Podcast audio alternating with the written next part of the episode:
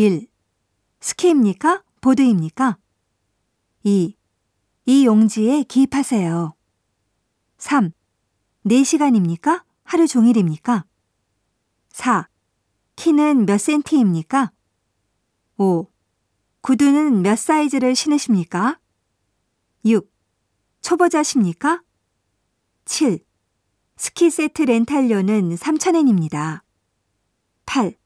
한번 신어보세요. 9. 이 사이즈면 되겠습니까? 10. 저기서 스틱을 가져가세요. 11. 오후 4시까지 돌려주세요. 12. 이 전편은 반납하실 때 같이 내주세요.